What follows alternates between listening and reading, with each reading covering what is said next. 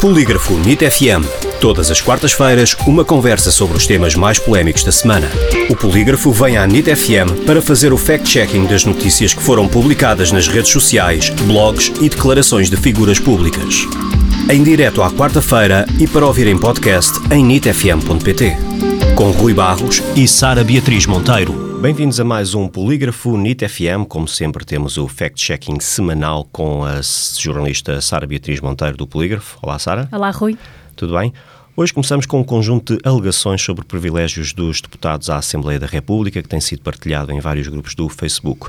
De acordo com este post, um cidadão comum tem que descontar 40 ou mais anos para receber reforma, ao passo que aos deputados bastam somente 3 ou 6 anos, conforme o caso.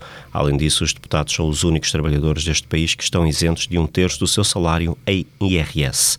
Este post é verdadeiro ou falso?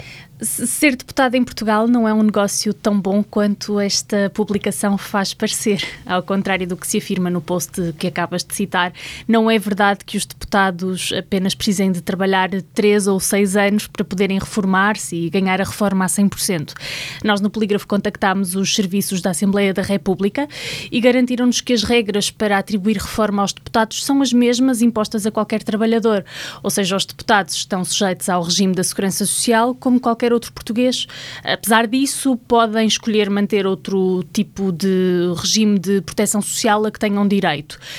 Noutro plano, também não é verdade que os deputados sejam os únicos trabalhadores do país que estão isentos de um terço do seu salário em IRS. Na verdade, as remunerações dos deputados são tributadas nos termos previstos na lei, por isso estão sujeitas às mesmas regras e tabelas de retenção de IRS de qualquer eh, trabalhador. É importante recordar que até outubro de 2005 os deputados tinham direito a uma subvenção mensal vitalícia, a partir do momento em que cessavam funções, mas para isso teriam de ter sido deputados por pelo menos 12 anos, o equivalente a três legislaturas. No entanto, este regime foi anulado em 2005 e quem entra agora para o Parlamento já não tem direito a este benefício. Conclusão: a informação é falsa. Certo. Numa recente publicação no Facebook, compararam-se também os salários médios pagos em Portugal e na zona euro, bem como a remuneração dos gestores em países como a França, Suécia e Finlândia. Sem indicar qualquer fonte de informação, conclui-se que os trabalhadores portugueses recebem cerca de metade da média registada na zona euro, mas os gestores em Portugal ganham mais 56,5% do que na Suécia, por exemplo. É verdadeira esta afirmação? Basta consultar o, o, Eurostat, que é o Gabinete de Estatísticas da União Europeia, para perceber que esta alegação é falsa. E mais, a publicação erra nas duas estatísticas que apresenta. Em primeiro lugar, peca por defeito, já que o salário médio por hora de trabalho em Portugal é 63% mais baixo do que no conjunto da zona euro e não 55% mais baixo, como se escreve na publicação. Para ser mais clara, a remuneração média por hora em Portugal é de 5,37 euros, enquanto na zona euro é de 14,51 euros, uma diferença superior à descrita no uhum. post. Já no que diz respeito à segunda estatística, o Eurostat mostra que também não é verdade que os gestores portugueses levem para casa um salário superior aos gestores franceses, suecos, finlandeses, por exemplo, em 2018, um gestor português ganhava em média 19,20 euros por hora de trabalho. Já um gestor finlandês recebia 43 euros e 67 cêntimos por hora, é mais do dobro.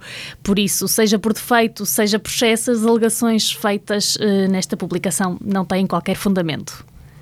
Entretanto, e voltando agora ao preço dos combustíveis, um tema que tem sido recorrente aqui no Polígrafo NIT FM, e sabendo de antemão que os preços dos combustíveis na região autónoma da Madeira são muito inferiores aos praticados em território continental, mas será que esta diferença se estará a tornar ainda mais acentuada? É que, de acordo com um post no Facebook, pelo menos no caso do preço do gasóleo, que esta semana terá subido 18 cêntimos no continente, na Madeira desceu. Confirma-se? Uhum. Como já reparaste, as uh, semanas passam e continuo a chamar o tema dos combustíveis aqui para a nossa conversa. Desta vez a publicação que te trago é verdadeira, por isso sim é verdade que o preço do gasóleo subiu 18 cêntimos em Portugal, mas desceu na Madeira. E porquê? A resposta é muito simples. Desde 2018 o Governo Regional da Madeira decidiu aplicar um diferencial nos preços dos combustíveis. Nessa altura foi anunciada uma redução da taxa do imposto sobre produtos petrolíferos e além disso, na Madeira, os preços de venda ao público dos combustíveis estão sujeitos a um regime de preços máximos. Estes preços são uh, definidos pelo governo regional.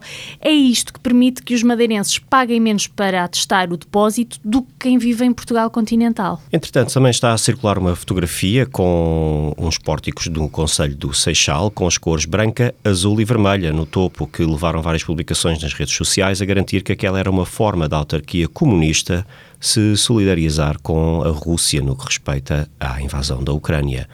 Será verdadeiro ou falso? Esta é mais uma de muitas teorias da conspiração que surgiram nas redes sociais depois da invasão da Ucrânia e, apesar da criatividade de quem a inventou, não corresponde à verdade.